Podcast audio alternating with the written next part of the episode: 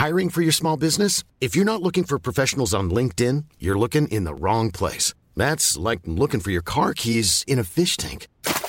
LinkedIn helps you hire professionals you can't find anywhere else, even those who aren't actively searching for a new job but might be open to the perfect role. In a given month, over 70% of LinkedIn users don't even visit other leading job sites. So start looking in the right place. With LinkedIn, you can hire professionals like a professional. Post your free job on linkedin.com/people slash people today. Les amis, bienvenue, j'espère que vous allez tous très bien, très très content de vous retrouver pour cette nouvelle vidéo, la deuxième de 2023. Hier, effectivement, je vous ai fait ce petit top 10 des moments à suivre, les grands moments qui arrivent sur la conclusion de cette saison 2022-2023 à laquelle il reste 5 mois, qui va être assez dingue. Je vous expliquais aussi mon programme pour 2023 ainsi que quelques vœux de bonne année, etc. Si vous ne l'avez pas vu, n'hésitez pas à les regarder. Aujourd'hui, je vous propose de revenir sur cette campagne de Ligue des Champions qui se prépare. Les huitièmes de finale, ça commence dès le 14 février, notamment avec Paris-Bayern.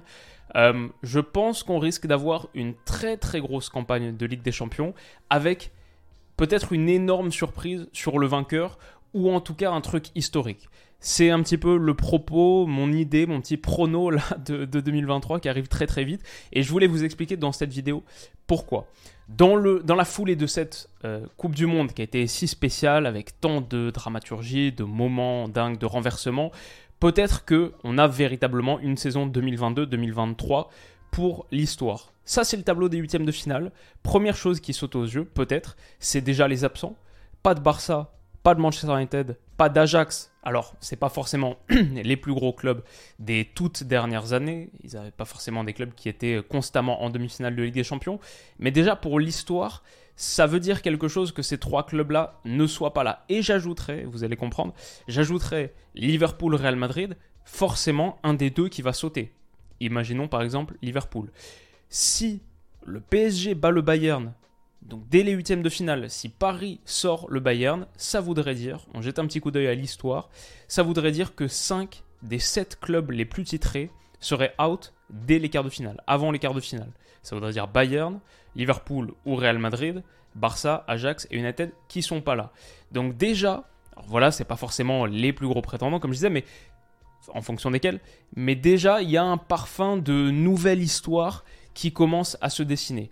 Il pourrait y avoir une folie, une surprise, quelque chose de nouveau, des primo vainqueurs. Quand on regarde le Paris Saint-Germain, ok, il y a un très très gros morceau contre le Bayern en huitième, mais derrière, si le Bayern était passé, bon, le chemin vers la finale commencerait à être assez ouvert potentiellement. Man City euh, avec Leipzig en face, pour moi, ils vont atteindre les quarts de finale sans trop de problèmes, on verra. Mais derrière, attention, il pourrait aller jusqu'au bout. C'est toujours, on le dit toujours, chaque année c'est le cas.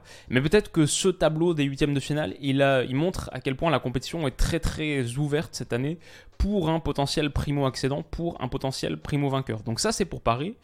Ça c'est pour Manchester City. Bien sûr, le PSG qui est, je ne sais pas si on peut dire, dans une forme olympique, mais en tout cas, avant la Coupe du Monde, Messi et Neymar étaient en train de faire une saison de top top niveau. Neymar peut-être sa meilleure, son meilleur début de saison au Paris Saint-Germain. Messi pour sûr trois fois mieux que l'an passé, cinq fois mieux. Kylian Mbappé encore à son niveau et on l'a vu encore là, il y a quelques jours. Je m'enregistre le 30 décembre, donc euh, il y a quelques jours c'était euh, le match bien sûr contre Strasbourg avec son, son, but à la dernière minute, le penalty provoqué, etc. Ce qui fait que Paris, à l'heure où je m'enregistre, est encore invaincu en Ligue 1, 14 victoires, 2 nuls et aussi en Ligue des Champions, puisqu'ils avaient fait 4 victoires et 2 nuls, 2 nuls contre Benfica. Donc ça c'est pour Paris. Man City de l'autre côté, peut-être en Première Ligue, sont, est moins souverain, dominateur que sur les campagnes précédentes, mais bien sûr l'objectif de la Ligue des Champions est très très fort, plus clairement affiché que jamais peut-être, j'ai entendu Guardiola en parler il y a quelques jours. Guardiola, Erling Haaland, le, le, cyborg dont on a parlé hier, 20 buts en 14 matchs de Première Ligue, la machine absolue, euh, ouais, c'est sûr que c'est forcément un très très gros prétendant, le favori des bookmakers de très très loin, parce qu'ils ont ce quart de finale plus abordable. Je crois qu'ils sont à genre 2,75, euh, Paris le deuxième est à 8 et quelques. Mais donc voilà, ça dit quelque chose. Paris et Man City, les deux favoris des bookmakers potentiels, pour une bataille de primo vainqueur. Qui va la remporter en premier City-Paris C'est un peu le duel à distance depuis un moment maintenant. Depuis que City a été repris par des Émiratis, Paris par des Qataris, c'est le duel du golf, le, golfico qui joue entre le PSG et City. Et voilà, ce serait pas une énorme surprise qu'un des deux la remporte, mais ce serait historique. C'est aussi ça que je mets dans la catégorie euh, Ligue des Champions, la bonne année, l'année surprenante, l'année un peu folle. Si on a une année où une équipe remporte la C1 pour la première fois, euh, c'est forcément un truc qui rentre tout de suite dans la grande histoire du foot. Donc voilà, il y a déjà ça. Sur les primo-vainqueurs, qui sont considérés comme des favoris. Mais derrière, je pense que sur cette campagne de Ligue des Champions, peut-être plus que sur les dernières, il y a des outsiders qui sont vraiment, vraiment euh, à ne pas prendre à la légère. Je pense à trois en particulier, et peut-être deux plus que tout. C'est déjà Naples. Naples qui joue contre Francfort, qui joue contre l'Eintracht, dans ce qui semble être un des duels les plus déséquilibrés de ces huitièmes. Donc bon, on verra, peut-être l'Eintracht remportera les deux manches. Mais a priori, comme ça, on se dit Naples a de bonnes chances de passer en quart de finale. Je dirais comme ça que c'est du... On verra aussi le retour de Naples après cette longue trêve, on verra comment ils sont. Mais comme ça, je dirais c'est du 75-25, du 80-20 à peu près. Donc Naples a déjà de bonnes chances d'aller en quart de finale de Ligue des Champions. Le truc qui est assez dingue avec Naples, c'est que Bien sûr, ils font un début de saison fantastique, invaincus en Serie A, comme on, l'a montré hier. Euh, en Ligue des Champions, ils ont perdu contre Liverpool le tout dernier match, mais alors qu'ils étaient déjà qualifiés, assurés de la première place. Avant, ils les avaient giflés à Naples 4-1. Ils ont mis 6-1 à l'Ajax, à Amsterdam 10-3 sur l'ensemble des deux rencontres. Donc voilà, Naples, on connaît, c'est vraiment très très très solide, très très costaud et super kiffant à voir jouer. Mais en plus, ça pourrait être une année folle pour eux parce que non seulement ils n'ont jamais gagné la Ligue des Champions, ok, ça on sait, ils n'ont jamais été en quart de finale de C1. Huitième de finale, c'est leur meilleur parcours. Avant ça, avant la Ligue des Champions format moderne, bon, ils avaient fait que un second tour en 90-91. Sinon, 2011, la Coupe d'Europe des clubs champions, parce que finalement ils avaient remporté que deux Scudetto, donc ils avaient pu y prendre par qu'à deux reprises. Et sinon, 2011-2012, le 16e contre Chelsea. 2016-2017, éliminé en 16e, en 8e, pardon, à chaque fois, hein, bien sûr, round of 16, c'est 8e. Éliminé par Chelsea en 2011-2012, par le Real Madrid en 2016-2017, futur vainqueur de l'épreuve. Et qu'est-ce qu'on a? 2019-2020, sorti par le Barça. 2022-2023 contre l'Eintracht, ça ressemble à une opportunité énorme de non seulement peut-être aller rêver d'un sacre européen, ce qui serait totalement, totalement dingue, mais voilà, ça, ça fait partie de ses folies potentielles, mais en plus, avec une qualif, ils réaliseraient la meilleure campagne de leur histoire en C1, en l'occurrence en Ligue des Champions. Donc euh, ouais, ça franchement, c'est un vrai, vrai truc à surveiller. En plus, les matchs de Naples, c'est toujours un énorme kiff. Donc euh, à suivre, pour sûr. Ça, c'est l'outsider numéro 1 pour moi. En deçà des crans de favoris, du cran de favoris, mais attention à leur parcours. Le deuxième, gros outsider pour moi, Benfica. Benfica, c'est une équipe absolument effrayante. On le sait parce qu'on les a vus en Ligue des Champions en phase de groupe contre le Paris Saint-Germain, mais c'est pareil en championnat. Ils sont encore invaincus, 13 matchs, 12 victoires, 1 nul. Ils sont en train de prendre les commandes de manière très très forte sur le championnat portugais, mais aussi donc en Ligue des Champions, ils avaient fini premier devant Paris en l'emportant finalement euh, avec ses buts dans les derniers moments contre le Maccabi FA. On se souvient du scénario un peu dingue de la sixième journée, mais en ayant tenu tête à deux reprises contre le Paris Saint-Germain. Donc contre Bruges, je pense qu'on est un petit peu sur le même acabit, sur la même chose que Naples-Francfort, 75-25, 80-20. Bon, attention à Bruges, mais ils sont un peu moins.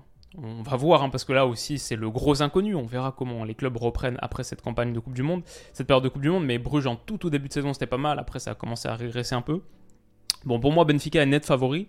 Et si Benfica va en quart, après, tout peut se passer en fonction de contre qui tu tombes. Quand on regarde, voilà, les autres affrontement, ok, on peut imaginer que City passe, mais ici, il y aura que un des deux, PSG Bayern que un des deux. Voilà, là aussi, c'est deux gros. Forcément, un va sortir. Et si tu regardes les autres, Dortmund, Chelsea, Chelsea, c'est pas le meilleur Chelsea des dernières saisons, c'est clair. Il faut que la, voilà, la mayonnaise prenne avec Graham Potter, donc c'est pas le cador des dernières années potentielles en Europe. Milan, Tottenham, c'est pareil. Inter, Porto. Alors voilà, sur ces deux chocs, euh, Milan, Inter, attention, même Porto aussi, il y a peut-être des sous-outsiders encore à considérer. L'AC Milan, par exemple, qui n'a pas joué un quart de Ligue des Champions depuis 2012, ça fait 10 ans qu'ils n'ont pas joué un quart, là ils ont une vraie vraie opportunité d'aller le chercher. Euh, même celui de 2012, le quart de Ligue des Champions de 2012, c'était son premier depuis 2007, depuis la campagne victorieuse de 2007. Donc l'AC Milan peut aussi écrire une grosse grosse page de son histoire en Europe après avoir confirmé sa résurgence en remportant la Série à l'année passée. Là, il y a un très très gros truc à faire en Ligue des Champions. Et ce Milan-Tottenham, bon, il est très serré, très équilibré. C'est peut-être du 50-50, 55-45. Bref, c'est un vrai vrai truc à suivre. Et on pourrait aussi avoir, par exemple, un AC Milan, quart de finaliste, Imaginons que l'Inter le fasse contre Porto, Naples contre Francfort, Milan contre Tottenham, ça veut dire trois Italiens en quart de finale. Alors ça, c'est pas arrivé depuis très très très longtemps. Euh, si Porto le fait contre l'Inter et que Benfica passe, potentiellement deux Portugais en quart de finale de Ligue des Champions. Ce qui, ça, je crois, est arrivé il n'y a pas si longtemps, euh, peut-être, mais encore un truc assez, assez costaud et assez intéressant. Donc euh, voilà, les outsiders, Naples, Benfica, AC Milan, Inter Porto à suivre, même Chelsea Dortmund, celui qui sortira vainqueur de là, bon bah il sera en quart de finale et peut-être plus très loin d'un gros parcours. Euh, voilà, il y a vraiment des trucs super super intéressants sur cette campagne de Ligue des Champions. Peut-être qu'à la fin finalement, euh, Liverpool, le Real ou le Bayern soulèvera la coupe. Et finalement on aura fait tout ça pour rien, il n'y aura pas eu une si grande surprise que ça. Mais là, à 5 mois du verdict, parce que la finale de Ligue des Champions, c'est le 10 juin, ça va arriver très très vite, à 5 mois du verdict, on a le Paris Saint-Germain, City, le Napoli, à E3, 0 C1, 0 Ligue des Champions, 0 Coupe d'Europe des clubs champions. À E3, bah, ils sont tous les trois en très très bonne posture. Tous les trois, c'est des équipes qui sont voilà, des potentiels, bon pour PSG et City c'est sûr, des prétendants, et peut-être Naples peut le devenir au fur et à mesure. Donc voilà, ça ça me séduit énormément. Euh, le chemin pour voir un nouveau vainqueur a jamais semblé aussi dégagé dès les huitièmes de finale. Et le chemin pour voir une équipe qu'il a déjà gagnée, Benfica AC Milan, mais ce serait un truc de malade. Bon, lui aussi, il pourrait s'ouvrir. C'est quelque chose d'assez, une course assez fascinante, des outsiders très costauds. On va vivre 5 mois fous, je n'en doute pas. Peut-être pas aussi dingue dans les scénarios et les rebondissements que la campagne de Ligue des Champions de la saison passée, le sacre du Real Madrid, peut-être la plus belle campagne de l'histoire, mais peut-être qu'un peu moins de favoris et un peu plus de surprises dans la continuité de cette Coupe du Monde, c'est quelque chose auquel il faut presque s'attendre. Voilà, dites-moi ce que vous en pensez, comment vous voyez les choses par rapport à ça.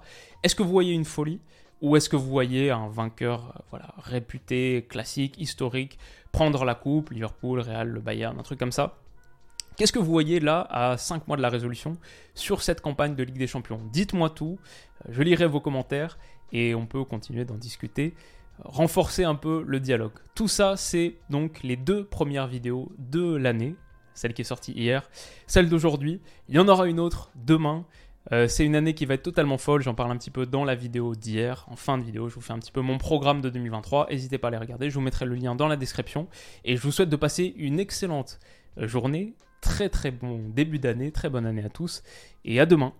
Bisous.